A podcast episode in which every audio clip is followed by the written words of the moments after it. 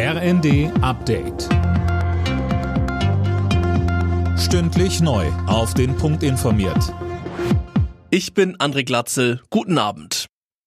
Der Zugverkehr in weiten Teilen Deutschlands ist heute Morgen offenbar absichtlich lahmgelegt worden. Davon gehen die Deutsche Bahn und Verkehrsminister Wissing mittlerweile aus. In ganz Norddeutschland war bis in den Vormittag der komplette Bahnverkehr wegen Problemen mit dem Funk eingestellt worden. Verkehrsminister Wissing sagte, Klar ist, dass es sich hier um ein gezieltes und mutwilliges Vorgehen handelt. Deswegen werden auch strafrechtliche Ermittlungen geführt. Die Hintergründe dieser Tat sind derzeit noch nicht weiter bekannt.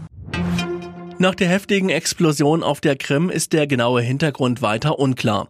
Die russischen Behörden sprechen von einem Anschlag mit einem sprengstoffbeladenen LKW. Mehr von Tim Britztrup. Mindestens drei Menschen sollen bei der Explosion ums Leben gekommen sein. Außerdem wurde die Brücke schwer beschädigt. Eine der Fahrbahnen ist teilweise eingestürzt. Dazu gerieten mehrere Tanks eines Güterzugs in Brand. Auch die Bahnschienen dürften vorerst nicht mehr nutzbar sein.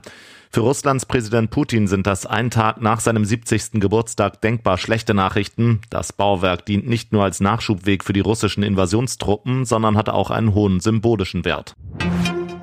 Das ganze Wochenende über tagt die Expertenkommission zur Gaspreisbremse. Übermorgen sollen die Ergebnisse vorgestellt werden.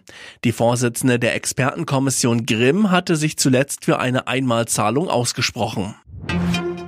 Im neunten Spiel hat der VfL Bochum den ersten Bundesligasieg in der Saison eingefahren. Gegen Frankfurt gab es ein deutliches 3 zu 0.